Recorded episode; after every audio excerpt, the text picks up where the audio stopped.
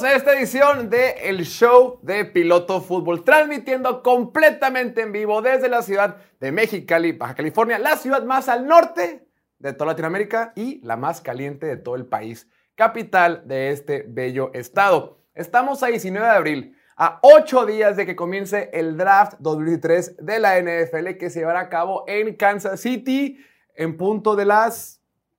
No, cierto son las 4 de acá, empieza a las 5 o sea, a las 6 de la tarde, hora del centro de México. Hoy tenemos una edición muy especial porque estaremos respondiendo todas las preguntas que ustedes nos mandaron. Pero antes de entrar a eso, recordarles que este jueves 27 de abril vamos a estar haciendo la cobertura en vivo del draft desde The Goat Bar aquí en la ciudad de Mexicali. Vamos a tener más de cuatro horas de transmisión, invitados especiales, eh, buenas risas, buen cotorreo, corajes, muchos, muchos corajes, porque es nuestra especialidad. Nuestra especialidad es criticar a la gente que sabe mucho más de NFL en las decisiones que toman respecto a sus equipos.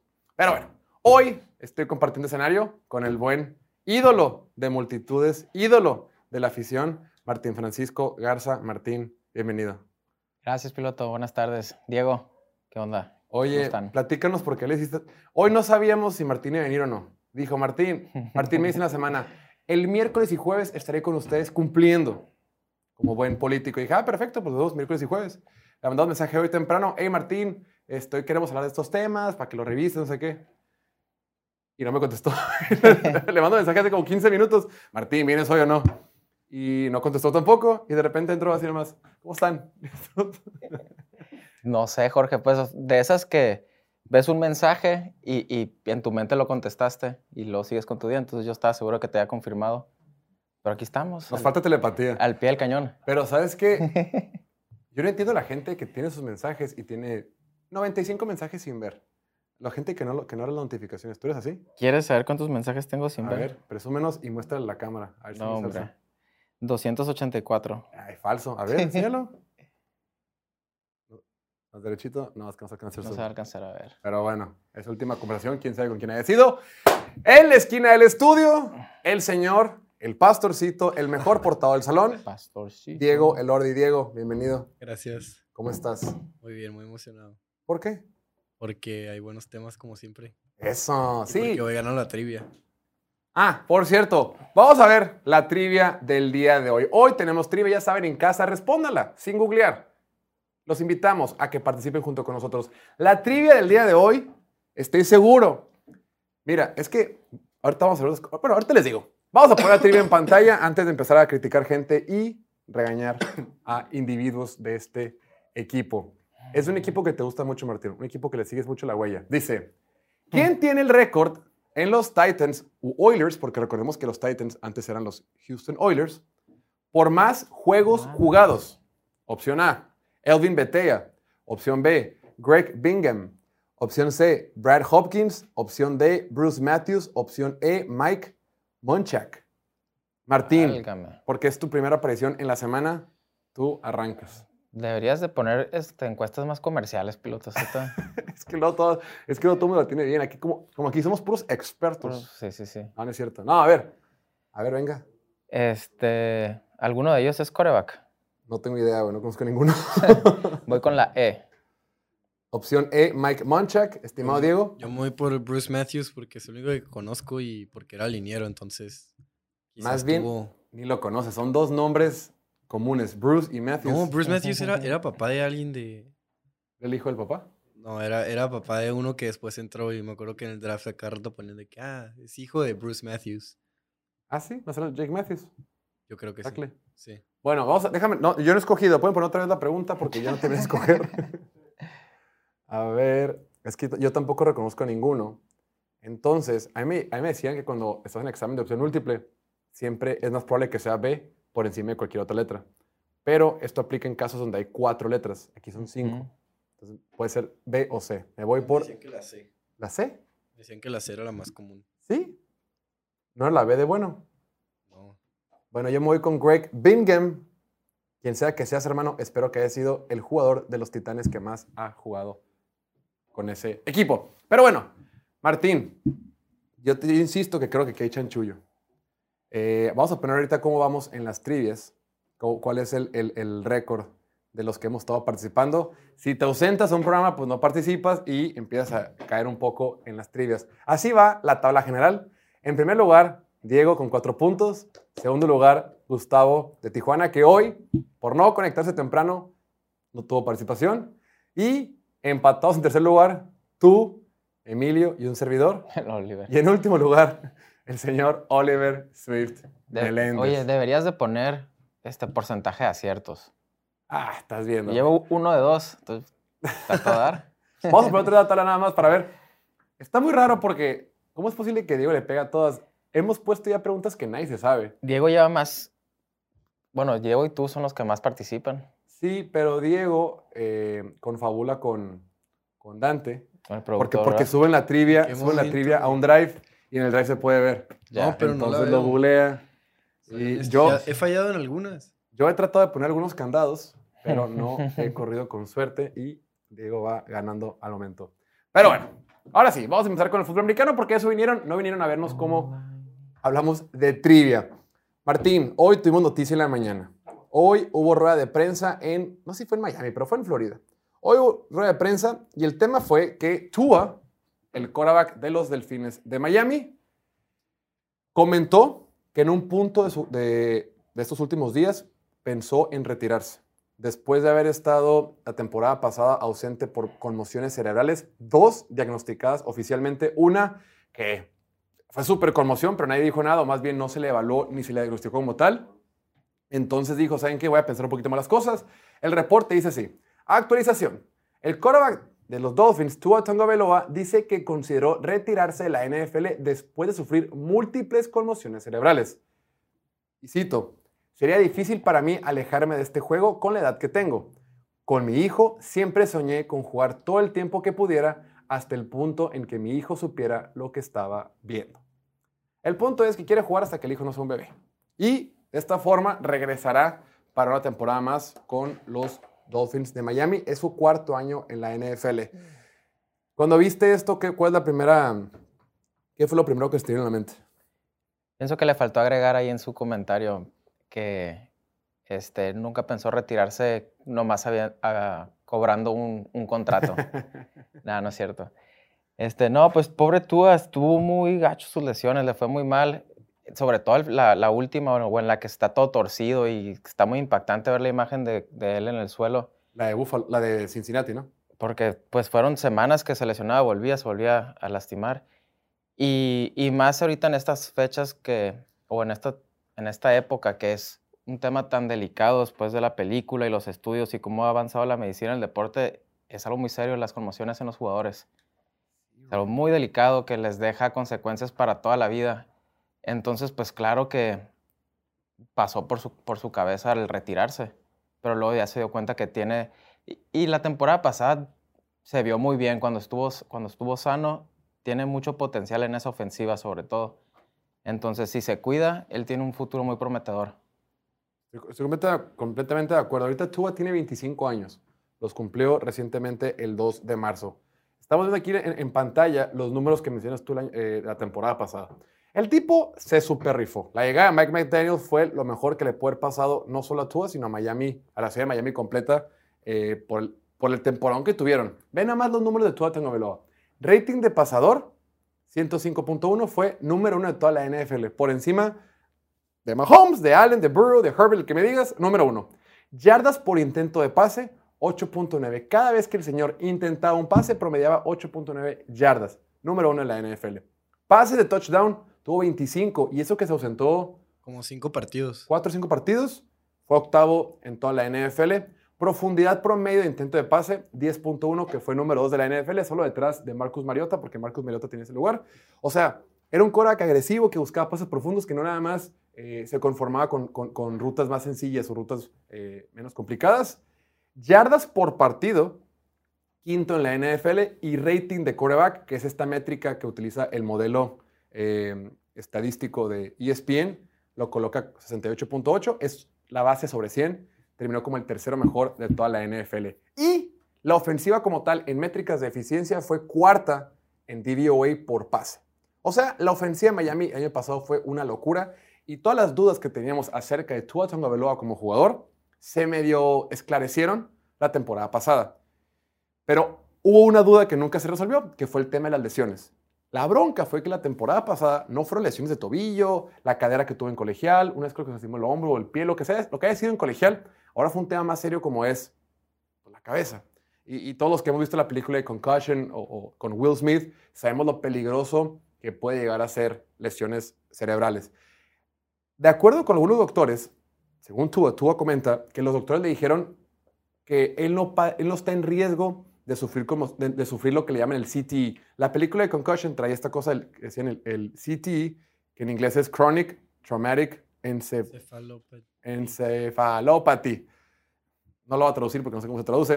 Pero el famoso CTE, de acuerdo con lo que le dice el doctor, a Tua Tagovailoa es más para jugadores que están constantemente pegando con la cabeza. Linieros ofensivos, linieros defensivos, linebackers. Como él han sido este, golpes muy puntuales en situaciones muy particulares, en teoría, o de acuerdo con lo que él tiene estudiado, no, no, no padece de ese riesgo. Ahora, no sería la primera vez que un quarterback se retira joven, que un quarterback en su prime o un quarterback que está demostrando cosas positivas se retira. Hace poquito se nos retiró el liniero ofensivo de Tampa Bay, Ali Marpet. Andrew Locke, el caso más sonado de todos en el 2019, se retira a sus 29 años cuando estaba en la cúspide de su carrera. Eh, Calvin Johnson se retira de 30 años. Y hoy me enteré, no me acordaba, Luke, Ki- Luke Kuechly, cinco veces All-Pro, uno de los mejores linebackers en la última década, se retiró de 28 años. Cinco veces All Pro a tus 28, o sea. Perro Dios, güey. Sí. No, la neta sí. Y yo, honestamente, recuerdo muy bien la temporada pasada decir, creo que es momento de que tú se retire, güey. La neta, ya, bro, ya hasta esta temporada ha cobrado, creemos que 20, no, Eh, no, ahorita lo volví a revisar y pues son 25 millones. lo que se ha metido. Ajá, y este año va a ganar 5 y el próximo es cuando ya entra la lana fuerte que son otros 23. Hasta ahorita, ahori- hasta ahorita ha ganado 25 millones de dólares. 25.50, 26 casi. Sí.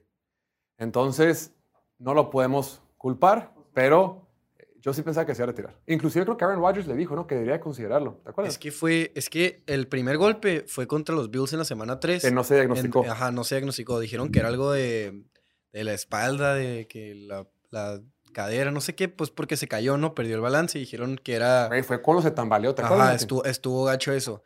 Y después jugaron en jueves en Cincinnati. Y ese fue el feo, el que, el que se le hicieron las manos así. Y pues ya después de eso tardó en regresar. Creo que se perdió como tres semanas. Y después re- regresó al final contra los. Pues, o sea, regresó y jugó bien, jugó muy bien, de hecho. Y luego ya contra los, contra los Packers fue cuando tuvo esa segunda o tercera conmoción. Segunda oficialmente. Ajá. Y en realidad no se la diagnosticaron hasta después del partido, lo dejaron seguir jugando Sí, y perdió el partido, empezó a tirar intercepciones a lo güey ¿Te acuerdas? Tir- Tiró tres intercepciones en el último cuarto, güey. Ese partido fue Navidad. ¿Contra los quién? Packers. contra los Packers. Sí, como traía a los Packers, me dio mucho gusto. Qué mamón, Martín, la salud de un ser humano, güey. Este, bueno, qué el gusto. resultado del juego, no la salud de Tua. Seguro. Es que la salud, para cerrar esto, la salud es primero, o sea, te tienes que cuidar ya. Si no cobraste lo que tenías que cobrar, por más potencial que hayas tenido, si la salud la tienes que cuidar y por eso retirarte, pues es lo mejor salirte y te pones a te- terminar tu carrera o buscar otra cosa. Y además, él dice que no vive de lo, de lo que gana como de su salario de NFL, que eso lo aparta, lo ahorra y vive de todos los patrocinios y todo eso. Y luego lo del hijo está raro porque el hijo acaba de nacer. O sea, lo acaba de nacer, entonces para que, para que agarre conciencia faltan como unos cinco años. para que verdaderamente De entienda que es su verdaderamente papá. entienda que Pues su sí. papá es un Korak de NFL, falta bastantito. Pues sí, vato tiene 25 años, güey. Fácil, si eres tomando la primera ronda, vas a considerar que puedes jugar hasta los 30. 30, 31. Y además es, pues es, es difícil que se vuelva a golpear. O sea, es bueno, es que ya no sé qué decir porque pasó tres veces el año pasado. Que se metió a clases de Tai Chi, tai De Jiu-Jitsu, dijo. Jiu-jitsu, Para- algo. Sí, para aprender a caer con para estilo. practicar caídas.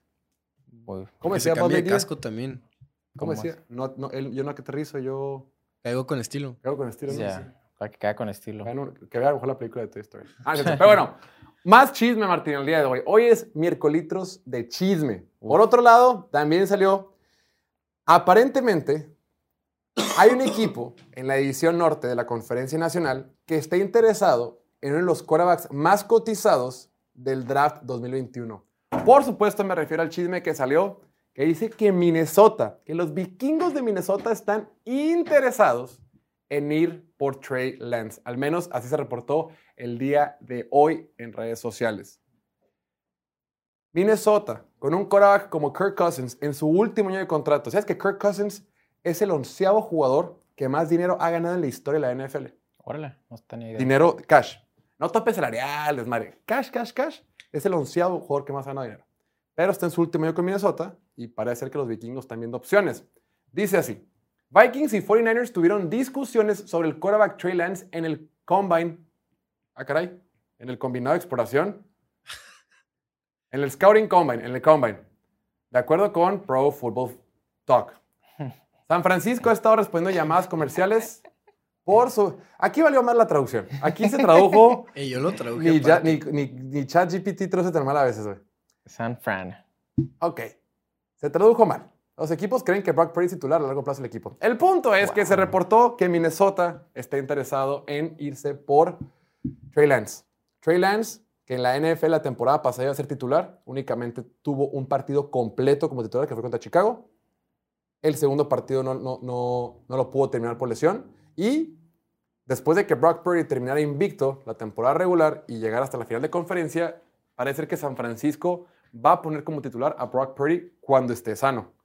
La situación es que pues no está sano, sigue lastimado con, la, con el tema que trae el codo y dice Minnesota, "Epa, epa, epa, ese güey que tienes ahí que no vas a usar, a mí me interesa. Porque, según reportes, 49ers está muy contento de tener a Sam Darnold. O sea, están emocionados y tranquilos teniendo a Sam Darnold como banca. Ahorita vamos a hablar de eso más adelante. O como, como parte del grupo de corebacks. Martín, ¿cómo te caería el señor Trey Lance en Minnesota? Mm, A mí lo, lo que más me sorprende de esta noticia, o rumor, o chisme, como sea, es San Francisco decidido con Brock Purdy y que ya no quiere a Trey Lance, por lo que platicamos la otra vez. Yo soy de la idea de que le deberían dar la oportunidad a Trey Lance con esa ofensiva y ver qué puede hacer más allá de un partido. Y más porque, o sea, no es forzarla, es, es Brock Purdy no va a estar listo la semana uno y pues. no entiendo, no entiendo. Es eso. Bueno, si le puedes sacar una primera ronda a otro equipo, pues sí entiendo. ¿Qué es lo que dicen aquí? Ahora, San Francisco hasta la fecha sigue pagando por Trey Lance. Acuérdense que ellos fueron, dieron tres primeras rondas por él. La del 2021, Sí. 2022 y 2023.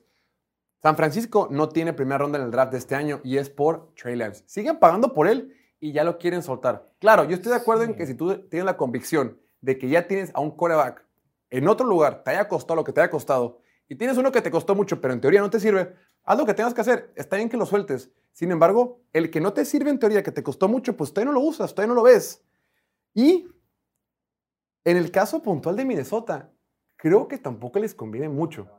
¿Por qué? Pero Minnesota no me sorprende porque ellos tienen a Kirk Cousins hasta el 2023. Ellos ya están viendo qué es lo que sigue. O sea, seguro Sí. Kirk Cousins se queda este año y va a ser su titular y todo bien, pero ellos ya están viendo qué es el próximo capítulo, quién va a ser su coreback, qué opciones hay. Sí, Es- y luego están, hasta dicen que Henry Hooker en el 26 y no sé qué. Creo que conviene más usar esa primera selección, intercambiar por Trey Lance. Tiene mayor potencial Trey Lance que Henry Hooker. ¿Tú crees que vale una primera, una primera ronda Trey Lance? Pues para los Foreigners valía 3. Pues sí. Y en realidad no hemos, visto, verlo. no hemos visto nada. Ahora, la bronca con Minnesota. Si Minnesota quiere ir por Trey Lance, 2023 Trey Lance va a ser banca. Entonces, sus primeros tres años en la NFL, Trey Lance no va a haber jugado. Seguirá sin haber jugado. Kirk Cousins se va a ir y el siguiente año, en teoría, Trey Lance será el titular para el equipo de los Vikings para el 2024. Sin embargo, les puede pasar algo similar como lo que le pasó a Giants con Daniel Jones, que ya pasaron tres años para el cuarto año ya tienes que definir si le vas a dar la extensión de quinto año. O sea, Minnesota, con Trey Lance un año en su banca y dos de banca en, San Francisco o lo que sea, va a tener que tomar la decisión si le van a pagar o no. O sea, imagínate tomar una decisión como Minnesota, decir, Trey Lance, quédate un año de banca para Kirk Cousins. Espérame, se va a ir Kirk Cousins, hey, te tengo que pagar, porque así está su contrato. O sea, de alguna forma como que Trey Lance es un quarterback viejo comparado con un quarterback novato. Me refiero a que ya empieza a correr el tiempo. Ellos tienen que tomar decisiones sobre él. Si tú drafteas a un quarterback ahorita, la decisión la tomas en 3, 4 años. Pero Minnesota se habrá obligado, al igual que los Giants hasta el año pasado, que tomaron la decisión de no extender a Daniel Jones para su quinto año. Y como no lo extendieron, o como no le dieron la opción de quinto año, después le dieron el contratote de los 40 millones de dólares. O sea, Minnesota se puede meter como en tierra de nadie si no voy a jugar a Lance este año. Mira, de, de todos modos, Trey Lance tiene apenas 22 años y Helen Hooker, que es la opción para los Vikings, fuera, o sea, si va por ahí en el draft, tiene 25. Entonces, la opción de, de draftear a Helen Hooker y mantenerlo en la banca un año va a tener 26 cuando sea titular. Sí, güey. Ajá. Y Trey Lance, por lo mismo del contrato, hay otro rumor que dice que, que no sería intercambiar y, y tenerlo en la banca. Es, en realidad es un rumor sin base, pero me gusta la idea, ¿no? Dicen que hagan un, un quarterback swap como hizo Detroit con, con los Rams. Y pues, o sea, ajá, o sea, Kirk Cousins a los 49ers y Trey Lance a los Vikings. Kirk Cousins que los Kirk 49ers se Cousins- acabó, güey. ¿Verdad? Kirk Cousins A, los a mí me 49ers se gusta la acabó, idea. Fue, fue número 5 en, pases de touchdown el año pasado. No número corre. 4 en yardas. Número 3 en intercepciones, pero, pero pues Haz de eso cuenta no que eso no pasó, güey. Haz de cuenta que eso no pasó. Con Kyle Shanahan no va a pasar. Entonces hace sentido para ambos equipos. Porque así, pues pones a Trey Lance en una buena situación con un head coach ofensivo, con el mejor receptor de la liga. Y pones a Kirk Cousins como la pieza que falta en un equipo que se ha quedado a nada de ganar el Super Bowl. Completamente de acuerdo. Con esto, estaría- eh, yo me muero por ver a Kirk Cousins con San Francisco. Yo me muero por ver a cualquier quarterback con San Francisco porque prácticamente cualquiera podría sobresalir. Nos tenemos que ir a un pequeño break. Regresamos en menos de un minuto. Venga. El draft 2023 está a la vuelta de la esquina y es el evento más esperado de la NFL. Claro, cuando no hay temporada. Y nosotros lo estaremos cubriendo en vivo desde The Goat Bar en la ciudad de Mexicali, Baja California. Más de cuatro horas de grabación platicando sobre las 31 selecciones de la primera ronda. Acompáñanos, estará buenísimo. Tendremos invitados especiales, risas, buen cotorreo y sobre todo corajes. Muchos corajes. Tyler Smith, mamón, me lleva la chingada, güey. Nos vemos el jueves 27 de abril en punto de las 6 pm hora del centro de México a través de nuestro canal de YouTube en Piloto Fútbol. Donde quiera que estés podrás seguirnos con un buen trago, una botanita para disfrutar con nosotros del mejor. Ya estamos de regreso en vivo transmitiendo desde la ciudad de Mexicali para Facebook, Twitch y YouTube en las cuentas de Piloto Fútbol. El show de Piloto Fútbol en vivo es traído a ustedes por Greens, la botana saludable oficial de Piloto Fútbol. Siempre le digo mal. Ya lo saben, Greens es botana, es fruta deshidratada, aunque el camote, el camote es fruta. No tiene, no. No. tiene semilla. Órale. Buena pregunta. ¿La papa qué es? ¿Qué es? Tubérculo. Así le dicen a los, los cavernícolas cuando pasa alguien que les atrae. Ya saben, compren greens. Podemos mandar greens a todo el país. La botana oficial es una botana saludable. Para recibirlo en la puerta de tu casa, solamente a greensnacks.com y te llegarán estas ricas botanas para que las consumas mientras nos ves en el show de Piloto Fútbol. Bueno, el día de hoy temprano subimos a Instagram una historia donde le decíamos, a ver, rólense sus mejores preguntas para el programa en vivo de hoy. Y llegaron unas muy interesantes. Vamos a arrancar con la primera. Iniciaremos por el inicio, empezaremos por el principio. Dice, nos mandó, esta lo mandó fan promedio. Y la pregunta dice así. ¿Cuál es la, la división más competitiva para la temporada 2023? división más competitiva para la temporada 2023. Martín, Uf. el año pasado, todos nos acordamos cómo estábamos hypeados de que, güey, la oeste, la americana, con Davante Adams y Russell Wilson. Y ¿a quién firmó? Este, a Khalil Mack y, y- Khalil Mack. JC Jackson. No, Ah, sí, los Chargers. Khalil Mack, JC Jackson. Woo! Patrick Mahomes no va a tener a Terry Hill, va a estar bien competida. Y fue lo mismo de siempre. ¿Y cuál, cuál fue la más competida el año pasado para ti? Yo creo que tiene que ser la norte de la nacional, donde estuvo Cincinnati, Cleveland, De la americana. Baltimore, De la de americana. la americana, perdón, Sí, sí. o la este de la nacional, porque entraron tres equipos a los playoffs. Bueno, ¿qué te digo yo, güey? Tú preguntaste. Pero bueno, esta pregunta sí me es muy interesante porque yo creo, creo que hay dos, dos maneras de verlo. ¿Cuál va a ser la más fuerte? ¿Dónde va a haber el mayor nivel? ¿Y cuál va a ser la más peleada, güey? O sea, la que va a haber tiros a muerte, que, que es para cualquiera, güey. Claro que la que es para cualquiera puede ser la sur de la nacional, pero no vamos a perder saliva, es lo que te Hablando de la Ay, Ciudad iba a decir Nacional. menos cuando estamos en vivo. Martín, ¿cuál para ti es la división más competida de este año? Te, te tengo dos respuestas. La, la del corazón y, y- y la objetiva. Qué hueva. Güey, tengo de conocerlo pues toda mi vida, ¿no? Desde que tenemos, desde hace fácil unos 20 años, Martín siempre, desde que, desde el Super Bowl, del Super Bowl de los Raiders 2022, 2002, siguiente año valieron madre y ¿Tenías pues, 20 años en 2002? No, hace te- 20 años, Ah, ok. ahí tenía menos. Pasó. El punto es, Niño bien nacido. desde entonces, Martín me dice, pierde el Super Bowl y vale madre, los Raiders. Me dice, güey, estamos en año de transición. Religiosamente me dice año de transición hasta la fecha. Y ahorita que se fue Derek Carr, entró Josh McDaniels y está Jimmy Garoppolo, ¿en qué estamos? Año de transición. Año de transición, a huevo. Pero ahora sí, ahora sí. de playoffs. No, pero ahorita no estoy defendiendo a los Raiders, pero la, la división que más interesante se me hace, porque están mis Raiders, es la AFC West. Por. Porque el que desentonó gacho el año pasado fueron los Broncos. O sea, Raiders ahí estuvo in the hunt hasta la semana 16, ponle. Hasta que perdieron contra Steelers Hasta el que se 25. rindieron con Derek Carr. Sí, hasta que lo banquearon. Este, Broncos fue el que desentonó gacho, porque tenían, un- tenían en papel un muy buen equipo. Y este año, con la llegada de Sean Payton, deben de, deben de jugar mejor. Ok. Y pues está Patrick Mahomes, están los Chargers, que, que siempre en papel tienen un equipazo, pero son los Chargers. Siempre, güey. Este, y los Raiders con Jimmy Garoppolo no deben de desentonar tanto a lo que tenían con Derek Carr. O sea, en, en estadística son jugadores muy similares con la ventaja de que Jimmy Garoppolo sabe el sistema de, de Josh McDaniels.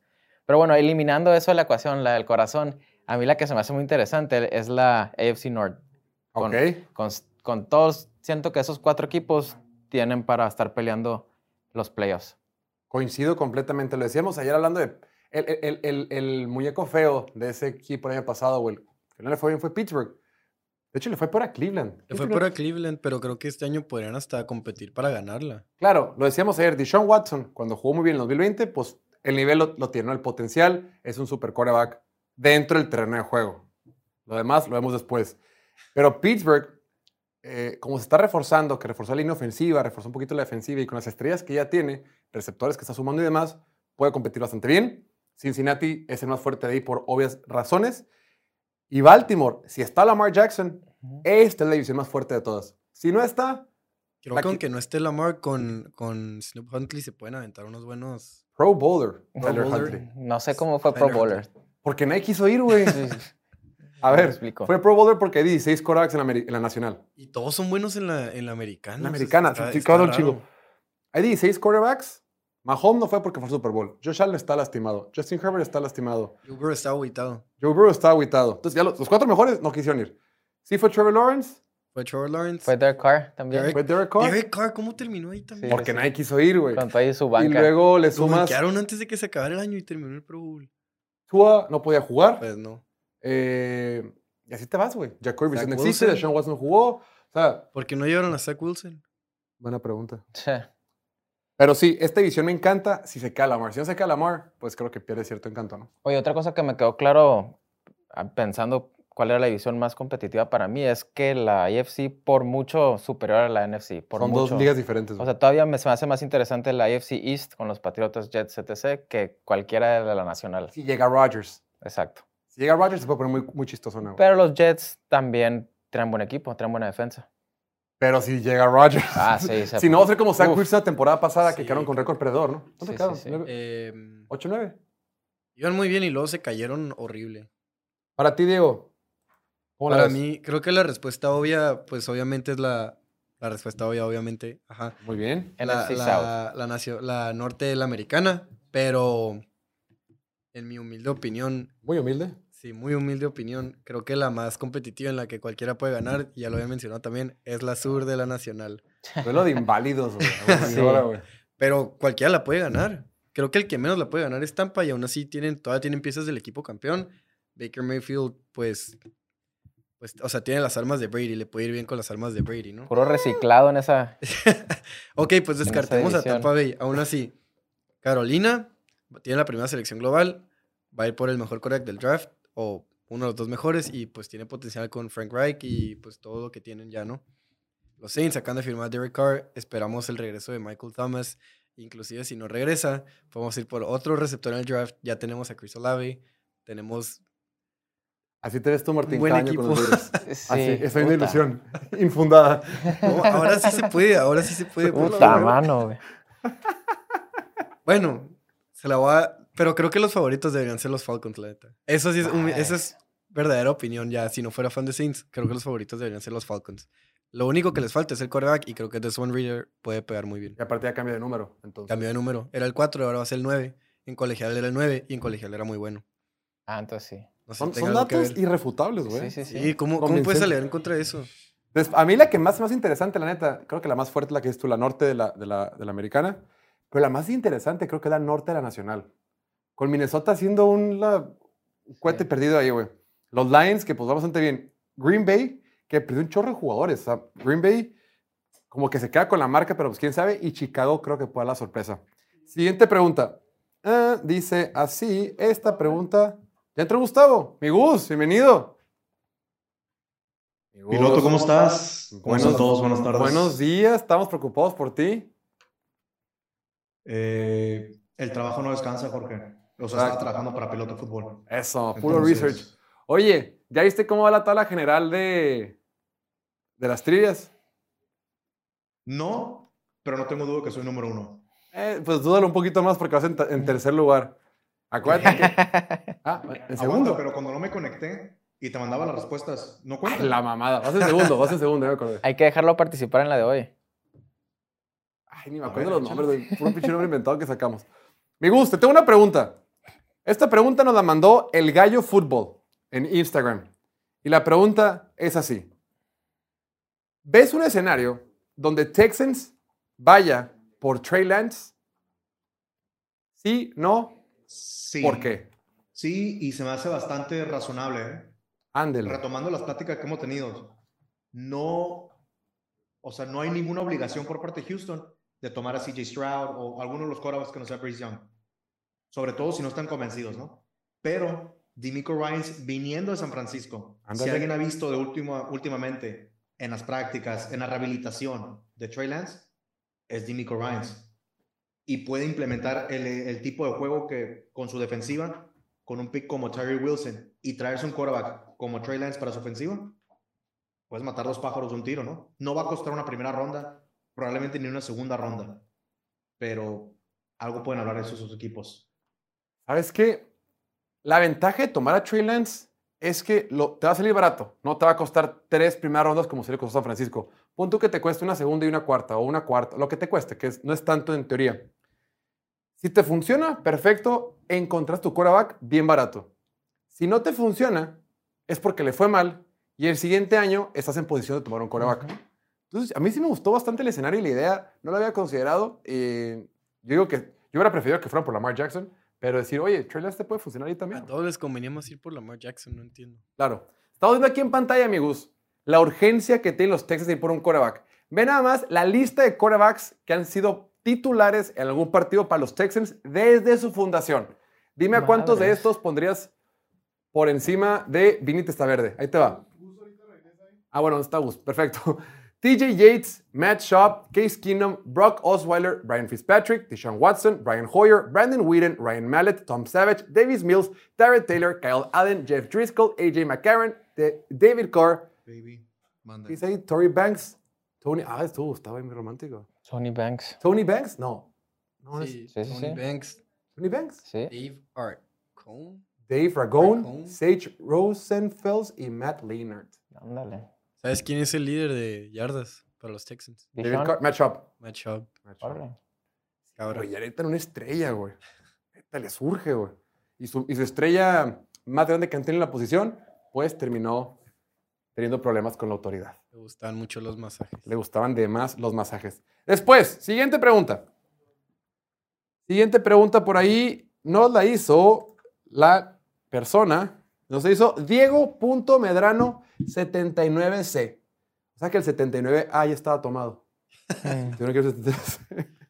No te quedas, mi estimado Diego. Un saludo. Pregunta: ¿Sam Darnold iniciará para los 49ers? Partiendo de que parece ser que los 49ers quieren despachar a Trey Lance y partiendo de que Brock Purdy no va a estar listo para la semana 1 de la temporada 2023 de la NFL, Sam Darnold, titular con los 49ers, ¿lo ves posible, Martín?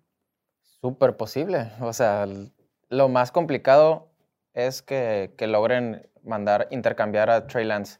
Si, si hacen eso, esto es el escenario más probable que, que- que se me ocurre.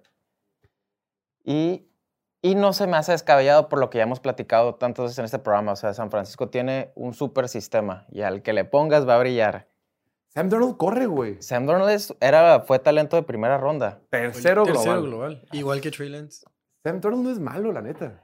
Si le pones un escenario así, ok. Bueno, es que no estaba en un buen escenario.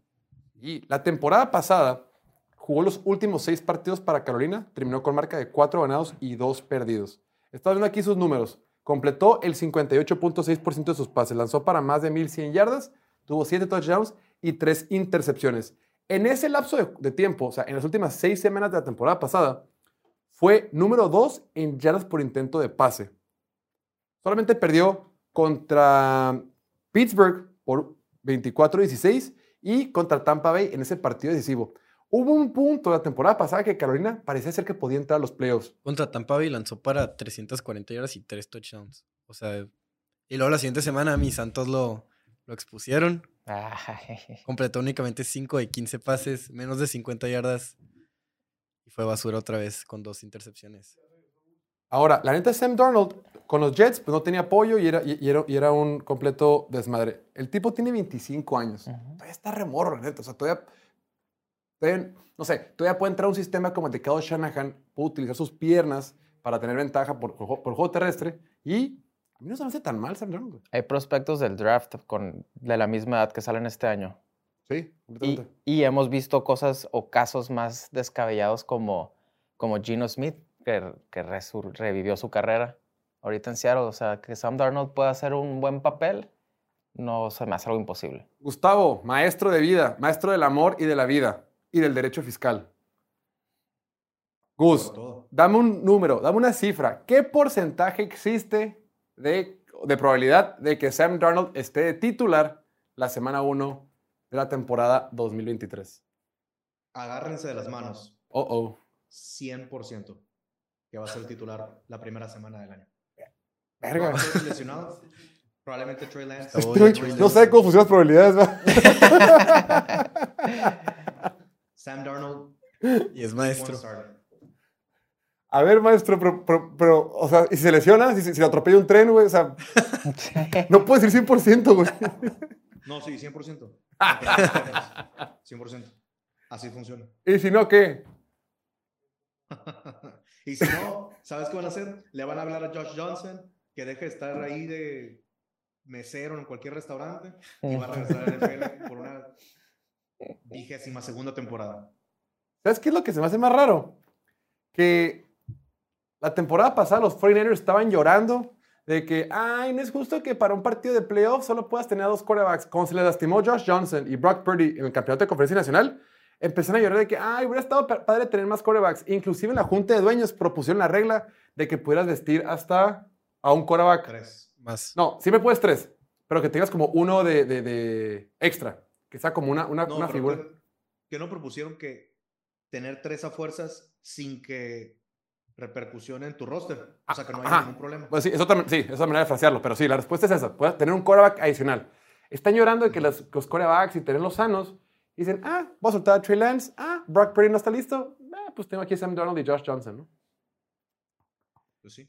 100% de Pero- probabilidad. San Francisco, No, Filadelfia, bueno, sobre todo Filadelfia, son los maestros en agarrar quarterbacks, cambiarlos por lo que sea e ir rejuveneciendo el roster. Lo hicieron con Sam Bradford, Carson Wentz, eh, Kevin Cobb, o sea, digo a Filadelfia, ¿no? Y San Francisco creo que poco a poquito hace eso también. Qué flojera. Yo prefiero ver a Kirk Cousins en San Francisco. Prefiero otras cosas. Me güey. gusta. Aaron Rodgers. Rodgers. Me muero. No estoy preparado. Mi vida no está preparada para ver a Aaron Rodgers todavía en San Francisco. Pero para lo que sí estoy preparado es para irnos un pequeño corte, un pequeño break. Regresamos en menos de un minuto y seguiremos respondiendo las preguntas que nos dejaron en Instagram en arroba piloto fútbol el día de hoy. Ya regresamos. Venga. El draft 2023 está a la vuelta de la esquina y es el evento más esperado de la NFL. Claro, cuando no hay temporada. Y nosotros lo estaremos cubriendo en vivo desde The Goat Bar en la ciudad de Mexicali, Baja California. Más de cuatro horas de grabación platicando sobre las 31 selecciones de la primera ronda. Acompáñanos, estará buenísimo. Tendremos invitados especiales, risas, buen cotorreo y sobre todo corajes. Muchos corajes. Tyler Smith, mamón, me lleva la chingada, güey. Nos vemos el jueves 27 de abril en punto de las 6 pm hora del Centro de México a través de nuestro canal de YouTube en Piloto Fútbol. Donde quiera que estés podrás seguirnos con un buen trago, una botanita para disfrutar con nosotros. Ya estamos de regreso en vivo en el show de Piloto Fútbol, transmitiendo para YouTube, Twitch y Facebook de Piloto Fútbol desde la ciudad, de la ciudad de Mexicali, Baja California. Seguimos respondiendo las preguntas que nos dejaron el día de hoy en nuestro Instagram en arroba piloto fútbol. Si no nos sigues, venos a seguir por ahí y nos harás muy, muy, muy felices. Tenemos que responder la trivia el día de hoy. Hoy empezamos el programa con una trivia súper fácil, súper sencilla. Yo ni me acuerdo qué escogí. ¿Tú te acuerdas qué escogiste, Diego? Bruce Matthews. Bruce Matthews tuvo la opción E, ¿no? Y yo la opción B. La opción vamos, vamos a ver quién le pega. Vamos a ver en pantalla la trivia. Dice, ¿qué jugador de los Titans. Oilers ha sido el que más juegos ha jugado en la historia de la bella franquicia? ¿Te sale? A ver. Está googleándolo, ¿verdad? Rob, Rob Vironas. Creo que no, no ni era opción, opción. No era opción, güey. A ver, vamos a ver quién tuvo la respuesta correcta. Tambores para ver la respuesta correcta. Tambores, tambores. La respuesta correcta era Bruce Matthews, güey. Ándele. Les pasa la- les, No, las estaba seguro, estaba seguro. Les pasan las respuestas, güey. Sí, Así no se puede ganar. sí. Solo me, Chanchuy. Así se le dice a este tipo de situaciones. solo me chiveó con sus comentarios que piensan que estoy haciendo Ay, trampa. chanchuy. Su inteligencia es. No. Su asunción de mi. X. Bueno, mi Gus, Robbie Ronas no estaba ni disponible en esa opción múltiple, bro. Lo siento. ¿Que no Rob Vironas falleció? No ¿O quién era? Sí. En paz descanse. Lo voy a buscar. ¿Sí? Según yo lo atropellaron. Según yo sí. ¿Pero qué tiene que ver Un accidente No, no sé, automovilístico. pues no tiene nada que ver. Bueno, vamos a continuar con las preguntas que nos dejaron porque se nos va a acabar el tiempo. También por ahí nos mandó una pregunta clau.aamador.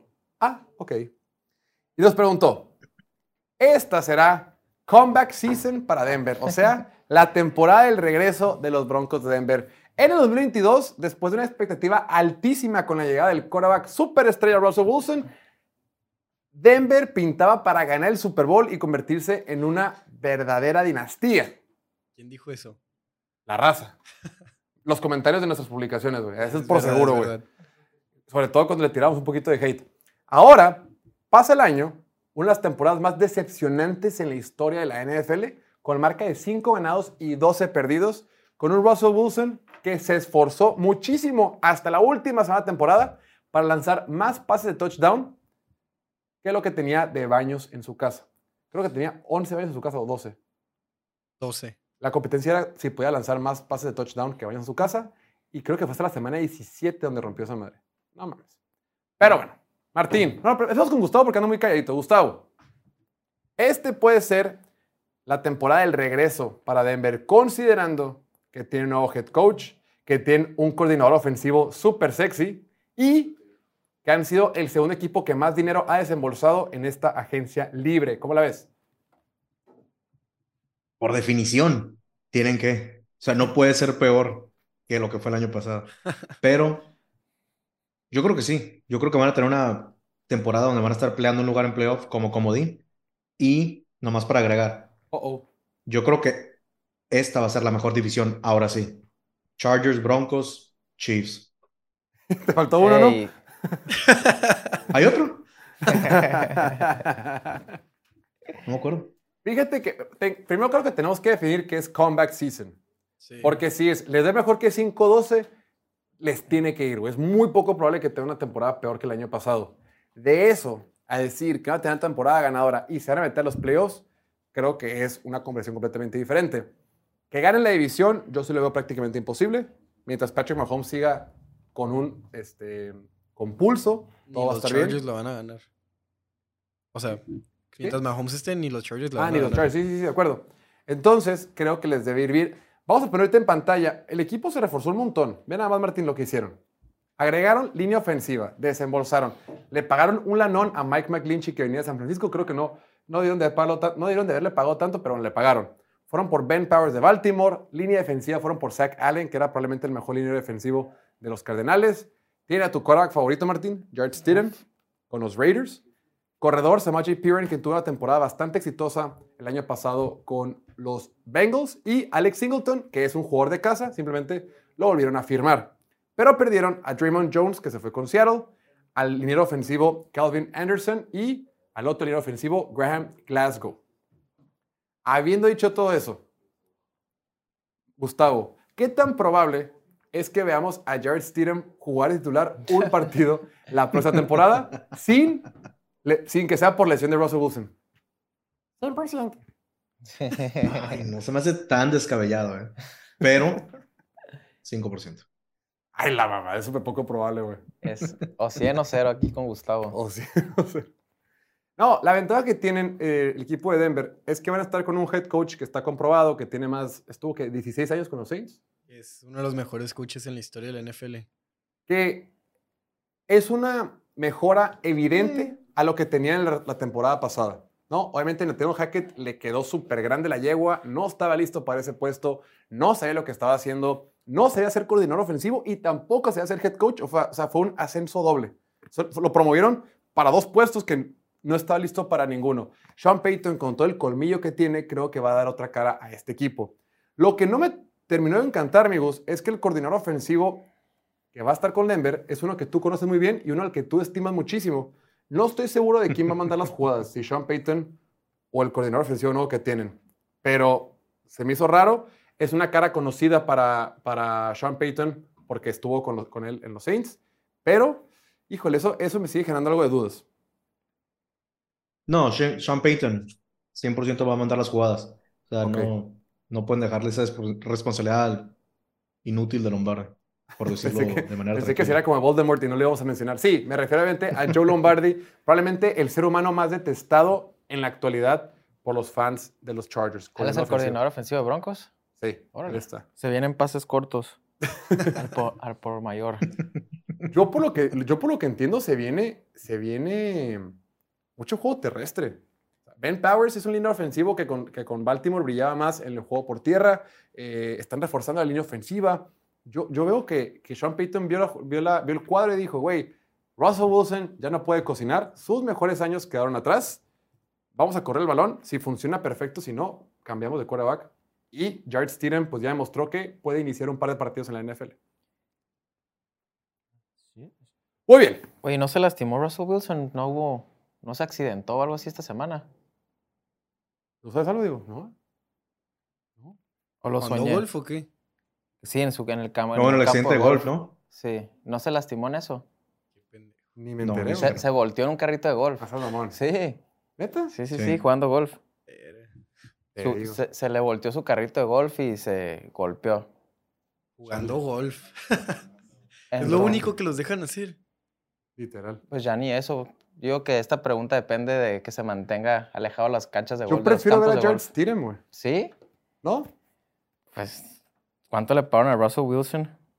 Yo creo Eso. que Russ puede tener mucho éxito con Sean Payton, que sabe una cosa o dos sobre Corea chaparritos Y viejos. Muy bien. viejos. Siguiente pregunta. Nos la manda por ahí Carlos-Cisneros-Cortés. Esta pregunta me gustaría que la respondieras tú, amigos, a ver si muy salsa. No, no, tú que le sabes esto. Dice así. ¿Por qué ha perdido tanto valor la posición de corredor en la NFL? Creo que es algo que genera muchísimas dudas porque si todo, bien, todos los que hemos visto el fútbol americano por más de 10 años, 8 años, lo que sea, o que lo jugamos de chiquitos, o los que más o menos tenemos más edad, siempre se dice que es bien importante establecer el juego terrestre. El- los partidos se ganan en las trincheras, hay que correr el balón, hay que bajar el tiempo al reloj. Como que existe esta filosofía tradicional de la NFL que corre la pelota. Sin embargo, vamos a ponerte en pantalla. Quiero que veas tú, amigos, la diferencia que hay en contratos. Estos son los que están en pantalla, los cinco receptores mejor pagados en la NFL en promedio, en valor de promedio anual. Tyreek Hill, que es el número uno, gana 30 millones de dólares. El número 5 es AJ Brown, receptor de los Eagles, que gana 25 millones de dólares. O sea, estos tipos están ganando lo que los mejores quarterbacks ganaban hace cuatro años. Pero si te pones a ver la posición de corredor, te vas a dar cuenta el escenario en el que están.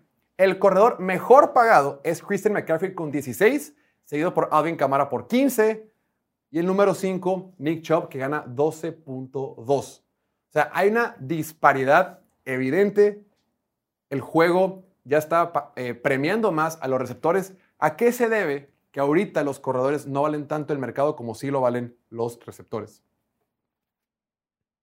Y luego ve la gráfica con los corredores. Cuatro de esos cinco. Sus equipos ahorita están buscando reducirles el sueldo o amenazarlos que los van a cortar. Entonces, peor tantito para la posición. Pero no, la transición es muy sencilla. El juego ha evolucionado. La forma de anotar más rápido, la forma de mantenerte en un juego competitivo es a través del quarterback y los receptores.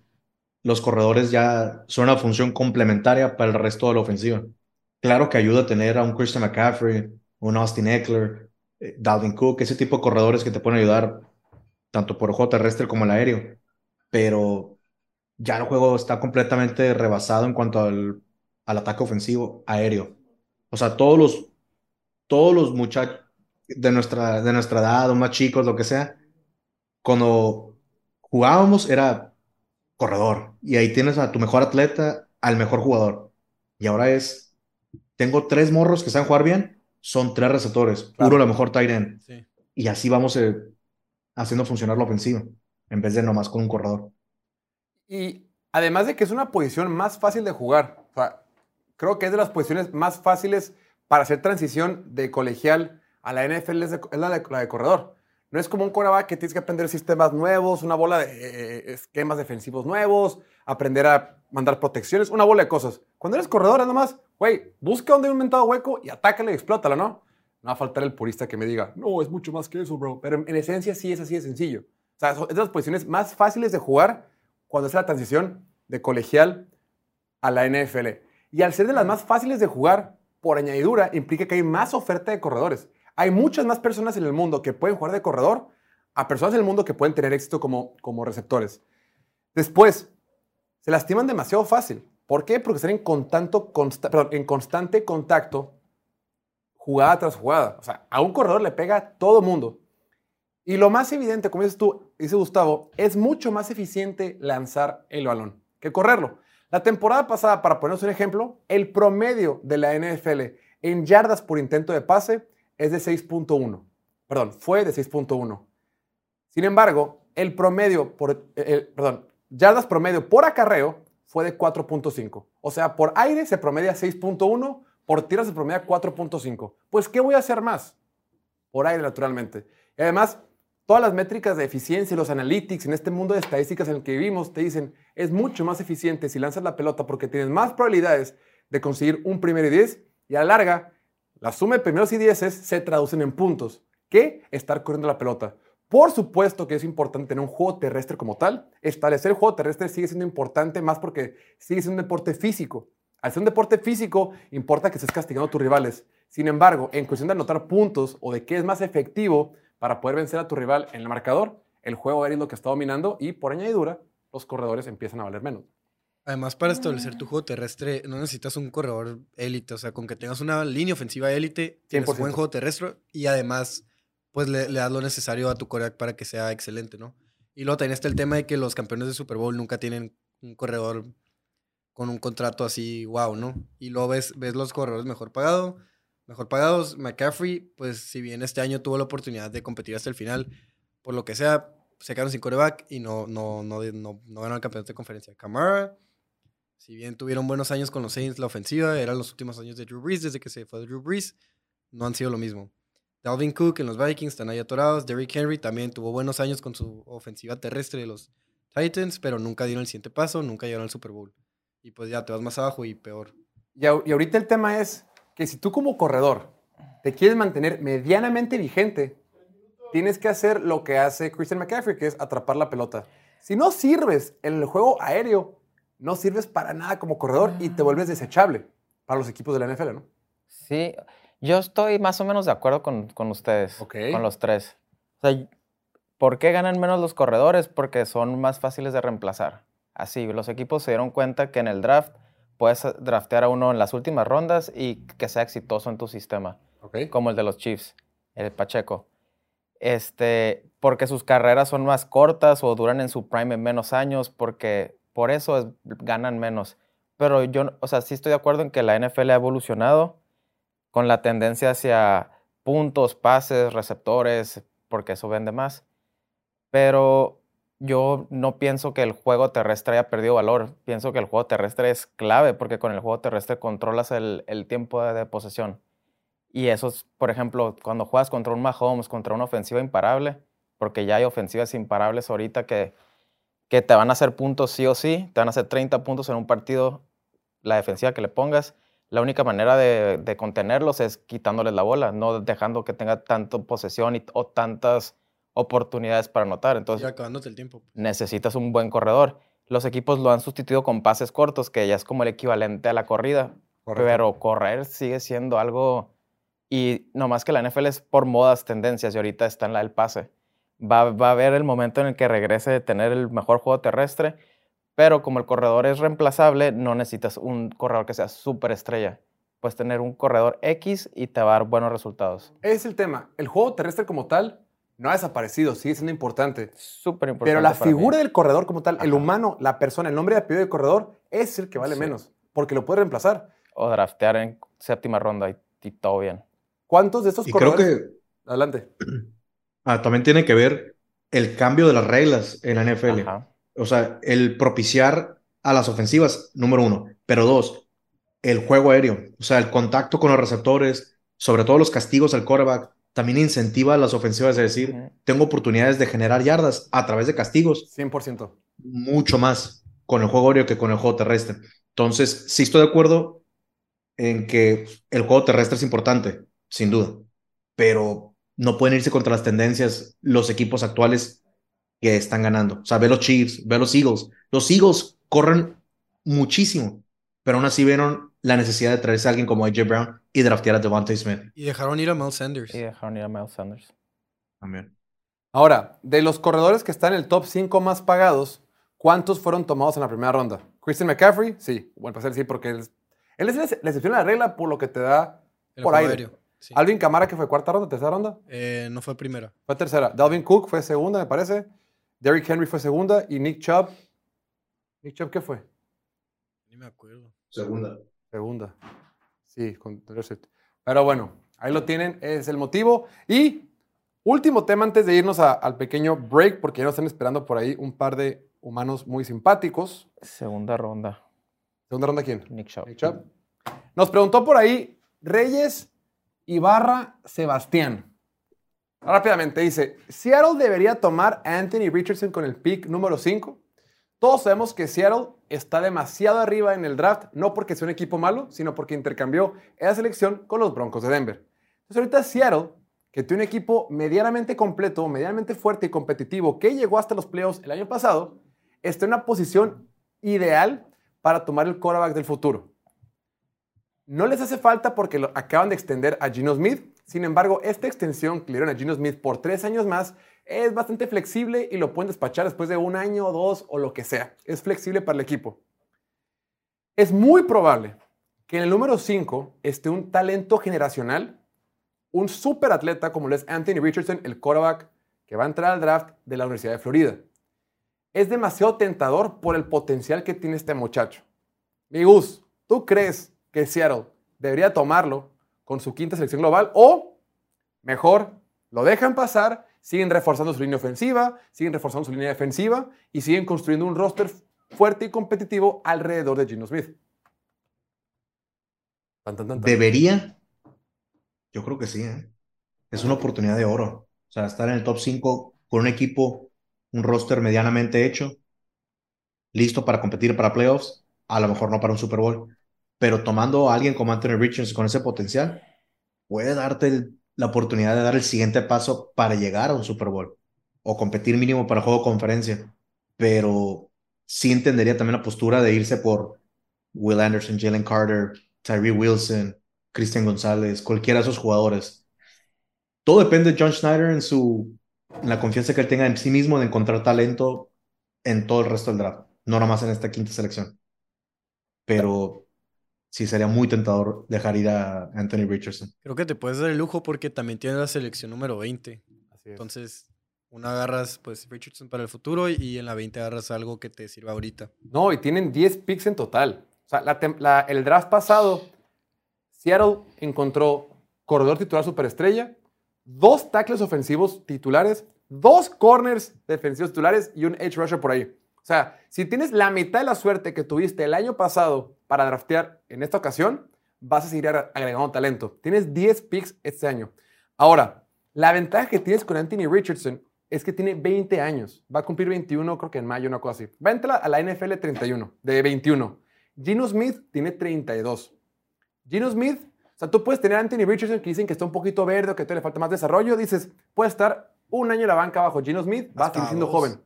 ¿Eh? Hasta dos. O hasta dos, o hasta tres, o hasta lo que necesiten. El tema es que muy probablemente Seattle la próxima temporada no va a estar escogiendo hasta arriba.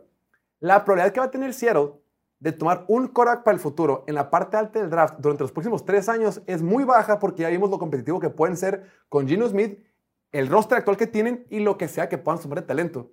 Entonces es, estoy en posición única este año de tener un talento generacional que no tengo la urgencia de iniciar. Entonces creo que es momento de Seattle o hasta de Detroit. Todo lo mismo aplica para Detroit. Lo mismo aplica para Exactamente Detroit, porque Detroit también está hasta arriba por un intercambio que hizo con los Rams, no porque es un equipo malo. Entonces, a mí me encantaría que tomen a Anthony Richardson. Creo que no pasa del 6. Si no lo agarran en el top 4, uno de estos dos lo va a agarrar. Me encantaría que se fuera al 7. A mí me gusta, me gusta para Detroit. Nada, yo, para mí mi filosofía de- para draftar siempre ha sido, si fuera un gerente general de un equipo, agarrar el mejor talento posible, más que necesidad. Entonces, Pero es que la posición de Korak se, se cocina diferente, güey. eh, sí, pero por ejemplo está Jalen Carter, que igual es un talento generacional que ha caído por sus temas fuera de la- del campo. Yo prefiero agarrar al, al liniero. Yo no me sentiría seguro con Jalen Carter. O sea, ¿No? sería, me sentiría igual de inseguro con Jalen Carter que con Anthony Richardson. Pero el potencial de que le pegues a un super quarterback Es- o a un super liniero defensivo no es, no- Ajá. es incomparable. Vale más el coreback. Así lo es. Gus, comprométete. ¿Tomarías Anthony Richardson si estuvieras en el 5 y te cae ahí? ¿Sí o no? Sí, sí lo tomaría. ¿Tú, Diego? Sí. ¿Tú, Martín? No. Yo sí lo tomo y con esto nos vamos a un pequeño break. Al regreso tenemos la sección de comida de piloto fútbol. Ya está nuestra raza de piloto meme latino listos para platicarnos algunas cosas que nos tienen preparadas. Regresamos en tres minutos y medio. Venga. Después de que terminó la era de Derek Carr, estas son las tres principales necesidades de los Raiders de cara a la temporada 2023. Número 3, quarterback. Todos sabemos que Jimmy Garoppolo no será la respuesta a largo plazo. Lo firmaron para mantener el barco a flote por un par de años en lo que encuentran al próximo quarterback franquicia, que bien podría ser Will Levis o Anthony Richardson. Número 2, Edge Rusher. Chandler Jones tiene 33 añotes y la temporada pasada estuvo muy lejos de ser lo que esperábamos. Fuera del excelente Max Crosby, este equipo necesita más opciones en el exterior de la línea. Número 1, corner. Al momento de esta grabación, los corners titulares son Nate Hobbs y Duke Shelley. Esta defensiva tiene muchos huecos, pero ninguno es tan grande como este. Por suerte, hay bastantes corners buenos en esta generación y con una selección top 10 podrán escoger al que más les guste. Síguenos para más contenido de fútbol americano. La era de Aaron Rodgers en Green Bay está a nada de terminar y está por comenzar la de Jordan Love. Estas son las tres principales necesidades para los Packers de cara a la temporada 2023. Número 3, safety. En una división con el mejor receptor de la liga en Minnesota y una ofensiva súper explosiva en Detroit, simplemente no la van a armar con Darnell Savage y Rudy Ford como titulares. Número 2, tight end. Tanto Robert Tonyan como Mercedes Lewis cambiaron de equipo, pero por suerte esta generación del draft cuenta con muchos Tyrants excelentes que podrían caer hasta la segunda ronda. Y número uno, obviamente, receptor. Se lo negaron a Rodgers durante toda su carrera, pero ya estuvo bueno. Necesitan un receptor en la primera ronda para desarrollar a Jordan Love. Alguien que lo acompañe durante la próxima temporada y tenga el talento para ser uno de los cinco mejores en toda la liga. Pero conociendo a los Packers, seguro piensan que Christian Watson será ese alguien y no tomarán a nadie hasta la tercera o cuarta ronda. Síguenos para más contenido de fútbol americano. Parecía que este era el año, pero se quedaron muy cortos. Estas son las tres posiciones que Buffalo necesita reforzar para ahora sí dar el siguiente paso. Número 3, linebacker. Lograron retener a su excelente dúo de safeties al costo de perder a su linebacker estrella Tremaine Edmonds. Aún cuentan con el excelente Matt Milano, pero necesitan llenar ese hueco si quieren mantener una defensiva top 5. Número 2, receptor. Gabe Davis tuvo sus momentos este 2022, pero no es lo suficientemente consistente para considerarlo como una respuesta a largo plazo. Además, Stephon Diggs está frustradísimo con el equipo y si vuelven a perder en playoffs, seguro no regresa. Y número 1, línea ofensiva. Un tackle, un guard, lo que sea. Esta línea ofensiva fue pésima a finales del año. Si quieren que Josh Allen mantenga un nivel de MVP y los lleve hasta el Super Bowl, deben darle prioridad a su protección. Síguenos para más contenido de fútbol americano.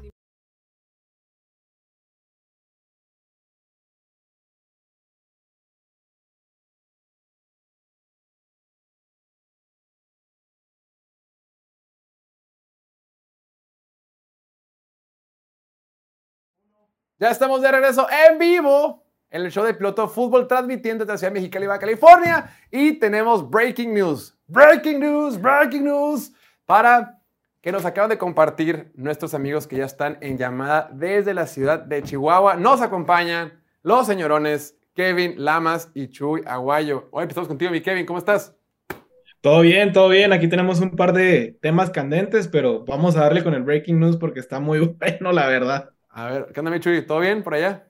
¿Qué rollo, qué rollo? Todo bien, todo bien. Igual aquí, alineado con el Keps, empezar con el breaking news. Vamos a poner en pantalla estos breaking news, estas noticias. ¿Cómo se dice en español? Este. Candentes. No, breaking Candentes. news. ¿Cómo se dice? Ahí lo tenemos en pantalla. Es que hace poquito estábamos hablando del tema de Denver y decía. Voy a traducir como traduce Kevin. ¿Te acuerdas cómo traduce Kevin?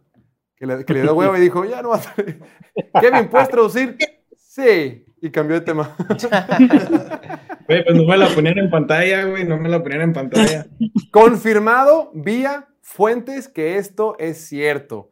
Russell Wilson se volteó de un carrito de golf hacia un búnker en el Arrowhead, en, la- en la ca- en el campo Arrowhead, lo que sea, el día de ayer.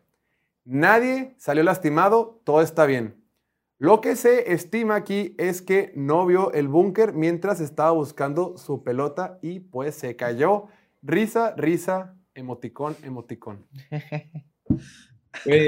Este cabrón tiene un año sin poder ver, ¿no? Porque todo el año pasado no puede ver las defensivas, todas las- intercepciones que estaba tirando. Se, se está quedando ciego, mi amigo. Y, y lo más importante, tú, güey, lo que más da risa es la imagen de, de que grabó cuando recién llegó con los broncos, güey. De Let's Ride, de Let's Ride. Ve los pinches rides que se avientan, mi amigo. Entonces, no mames, Let's Ride, y que sales con eso, güey. Ahora, igual lo que decía ahorita Diego, cabrón, es lo único que te dejan hacer, güey, jugar pinches golf. Y vas y te volteas, güey. No, amigo. Oye, Ya, pero que aquí hay gato encerrado, ¿no? Porque se llama Arrowhead, algo tiene que ver ahí con, con campo de Kansas. golf.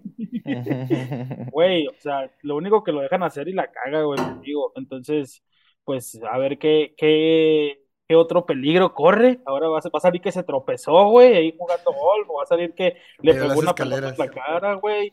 O sea, el pobre amigo, güey, lo persigue la desgracia y pues sí, como dice Kevs, no ve desde el año pasado, güey, por eso ahí anda batallando el, el Russell Wilson, pero bueno, no hubo lesionados, va a seguir cobrando sus melones y pues lo va a tener Denver por otros 25 años, si Dios quiere. Oigan, bueno, ¿qué nos tienen preparados para el día de hoy? eh, ten- Ali, dale, dale. Hoy tenemos un tema candente, un tema que va a tocar fibras sensibles, la verdad. eh. Por ahí lanzamos una encuesta a través de la página y al parecer mucha gente no lo quiere dejar ir. Pronto se los presentaremos. No sé si ya lo estamos proyectando ahorita en pantalla. No, ahorita está la imagen del buen Tua. Eh, alineados con lo que ustedes comenzaron eh, el día de hoy, este, Jorge, pues sí, de lo que decía Tua, ¿no? De que, de lo que sacó Adam Schefter, de que dijo que, pues sí, al final de cuentas, sí pasó por su mente el retirarse o el, el por un tiempo en la NFL, pero pues por su hijo eh, prefirió no hacerlo para que su hijo lo pueda ver. Cabrón, yo me pongo a pensar, no, no, no, no te imaginas que tu hijo te quiere vivo, güey. O sea, en vez de, de- deja tú jugando en la NFL. Se me ocurre, ¿no? Vivo, vivo, cabrón. O sea, no mames. El pinche morro ahorita tiene como seis días de nacido de la chingada. Y, y este güey quiere que, que lo vea, ¿no? O sea, al final de cuentas, yo también estoy con Martín. Güey, pues quieres un contrato, ya ganaste lo que tenías que ganar. Amigo, retírate, güey. Las pinches. No sé si no ha visto la película de Concussion, mi amigo Tua, güey. Pero pues siento que ya es hora, güey. Y, y muchos juegos de, de la, de la temporada pasada lo veías y decías, ay, güey, ya, cabrón, o sea, ya, amigo, ya Dios te bendiga. Y, y pues por eso mismo sacamos ahí un par de imágenes, lanzamos un meme que, que les gusta mucho a los fans de los Dolphins, no sé por qué, se relaciona, pero, pero les gusta mucho esta imagen, güey, ¿no? De, del escualo que sale ahí en Moana, lo identificamos con tú. Así queda mi amigo, güey, cada vez que le dan un golpecito en la cabeza. Y Güey, pero esos son fans de Miami, güey, o, es es un tiburón, ¿no? Es Veracruz. Yo te, iba a decir, yo te iba a decir, Chuy, que para mí Tua, güey, está un concussion más, güey, de interpretar a Dory en el live action de Buscando a Nemo, güey. Ya tiene el tono correcto, güey. Es, es morenazo de fuego, güey, es morenazo de fuego. Amigo, Pero eh, Dory es azul, ¿no? Dory. Pero, ya viste la ¿no? sirenita, güey, que le hicieron moreno. Ah, bueno, sí es cierto. Sí, sí queda, ¿cómo se dice? Cae con el, con, con el casting de Netflix, queda perfecto, ya es que todo lo usan afroamericano, güey. Entonces, pues sí, digo, también yo, o sea, ahorita decimos, no, que sí, que es fuerte y, y ahorita ya se siente confiado, ya está entrenando y la chingada, pum, primer juego, no sé, un pinche juego contra Detroit, pum, un golpecito en la cabeza y queda otra vez tirado, mi amigo. Y la neta se ve bien ojete, güey, digo, la, la, la imagen que, que tenía ahí en, en, en, en el campo de, de los Bengals se ve horrible, güey. Y Pero es pues que dicen eso- que si juega en la temporada 2024, tiene asegurado que va a cobrar 23 millones de dólares. O sea, la que Obviamente. sigue, no esta. O sea, la- en la 23 va a cobrar como 5. Como 5 y la que sigue cobra otros En la que 20 sigue cobra como 20 23, güey. Y aquí tengo la duda yo, ¿y si no llega, güey, a la 24? Güey, no, no va a lleg- no va a dice, llegar, que, ¿no? dice que quiere jugar hasta que su hijo entienda lo que está viendo, pero si sigue jugando él, él no va a entender lo que está pasando tampoco. Güey, le digo, su, su- tu hijo te quiere vivo, güey, no quiere entender lo que... Ya al último les pones unos pinches highlights en YouTube y así es como ve mi amigo Tua, güey, ahí está, cómo ve las jugadas después del primer madrazo. Sí, entiendo que no es, eh, no, el coreback pues no lo golpean tanto, ¿no? Como una línea defensiva, como un corredor, pero pues mi amigo ya está tocado, güey. Y ya cualquier golpecito va a empezar a ver así y por eso lanza los poderosísimos pases que, las bombas que le lanzaba Tariq Hill, güey, el- en la temporada pasada. Eh, Oye, ahí- pero tu propio equipo se lo quería cepillar, ¿no? El propio dueño se quería traer a Brady, de hecho, por eso, bueno, Sí. estamos en el draft, por eso no tienen pick, ¿no? No, ajá, sí. A, a- a Miami lo multaron por intentar reclutar a Brady sin autorización de los Bucks. Sí, triste. Y, pues miren, así, yo digo que si juega, jue- tiene que jugar así, güey, mi amigo Tua, güey. Mm. O sea, tiene que jugar con un casco así, güey, para que lo defienda de todos los golpecitos en la cabeza y pues para que pueda llegar de perdida a la, a la jornada, a la semana 10, güey, de la, de la NFL y, y- y sin golpes, güey. Pero sí, pues no sé tú qué piensas, mi amigo Kevs, de esta, de esta imagen de, del, Güey, del pues. Yo pienso, güey, a mí Tua me da un chingo de miedo, güey, porque yo pienso que van a cancelar la NFL por culpa de este vato, güey. O sea, haberlo tirado, güey, No, las- imposible, güey, neta. Roger Goodell va, va a decir, güey, nos, nos van a llegar muchas, pues no sé, quejas y todo, y cancelen esto, güey. ¿Cómo lo estamos arriesgando así? ¿Ustedes cómo la ven? Sí, la, net- la neta, lo decíamos hace ratito, debía haber considerado, sí, ya lo consideró retirarse, pero, o sea, sí retirarse, ya, digo, ya cobraste, ya tienes mucho dinero de patrocinios, ya, güey, pero el tema es que todavía está morro, güey, tiene 25 años.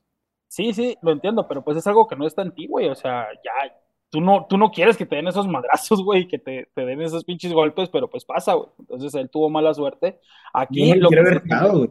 Sí, lo que sí está en él, pues es decir, ¿sabes qué, güey? Fíjate, Andrew Locke, güey. O sea, Andrew Locke con pinches 28 años dijo, ahí nos vemos. Y tú, pues tiene también esa opción, pero no Pero lo es va a que hacer, fue güey. diferente, o sea, lo, lo de Andrew Locke, él está hasta la madre de la rehabilitación y eran procesos larguísimos. Una conmoción, pues puedes jugar las tres semanas, güey, o al- o No, al- pero siento- creo que lo de, es más grave lo de Tua, porque de eso, pues, Ujú. rehabilitación que hueva y todo, pero pues te recuperas, ¿no? Pues sí. Y en uno de estos golpes ya no, ya no regresas igual. Sí, sí, sí, güey. O sea, Sí, güey. ya empieza a ¿sabes qué cantar en el decían? País de las Decían que el campo, que muchos, muchos jugadores se han quejado en Cincinnati. Mira, estaba viendo aquí en pantalla un video estelar. Oye, Chuy, ayer que me estaban Mira los, pasesotes del buen Tua, güey. ¿Lo puedo otra? A ver. Mira, para que lo vea la recita, güey. Fíjese nada más. Madres. que me están haciendo el de Jalen ¿Y ahí Hurts. estaba crack. conmocionado o qué? No, No. imagínate. Imagínate conmocionado, No, güey. cuando se vio mal fue en ese partido contra Packers, el que dijimos en Navidad. Ahí sí se veía mal, güey. Tiró tres intercepciones regaladas y consecutivas, ¿no? Creo que dos fueron consecutivas, así de que... eh, Ahora, Güey, Dale, Yo dale, creo que Tyreek Hill se quiere retirar ya, ¿no? Después de este contrato, güey. Imagínate tener que ir a salvar esos pases, güey. No, Porque- pero le queda. No, digo que hasta los 31, ¿no? Eh, como dos, No, dijo que el contrato, ¿no? terminando el contrato, ¿no? Pero solo Tyreek Hill los puede quemar por tanto que cuando le falte brazo a Tua se alcance a regresar y todavía atraparla. Exacto, güey. O sea, eso es lo que, lo que pasó la temporada pasada, güey. Que pinche Tariq Hill se regresaba por los pases de Tua. Pero, bueno. Uh, entonces- y luego todavía dice mi amigo Tariq Hill que es mejor Tua que, que Patrick Mahomes, que es más No, preciso. Güey, yo, yo creo que es mejor Brucey, güey, el de golpe bajo, güey, que tú. Brucey, güey, o Tua conmocionado. Esa imagen que estamos viendo, pues es prácticamente lo que acabas de decir ahorita, este, Jorge, de, de A ver, que- tradúcele. Lo que mencionaba el buen Tua, ¿no? Que Tua dijo que él consideró el retiro por un tiempo después de las múltiples, múltiples conclusiones que tuvo la semana, la, en la temporada pasada. Dice, Claro. "Eh, sería, sería muy difícil para mí, dice, apartarme de este juego, dice, con, con la edad que tengo, y lo, mi, co- de, con mi hijo, y lo, yo siempre soñé que mi hijo me viera como, ya, X. Ahora sin el Google Translate, y sin el Google Translate. Sí, lo estoy haciendo. Oye, me, está marcando Oliver y me dice que si prefieren catasfixiar, ya es que se comprometió a comprarles un vuelo para el draft. Dice, puede ser un curso de Harmon Hall. Pero que, ustedes de escojan. opening- ¿Viaje o curso de Harmon Hall? de Open English. De lo que sea, pero el buen Oliver, en el buen Oliver ya se comprometió. Eso. Y por- encharcado.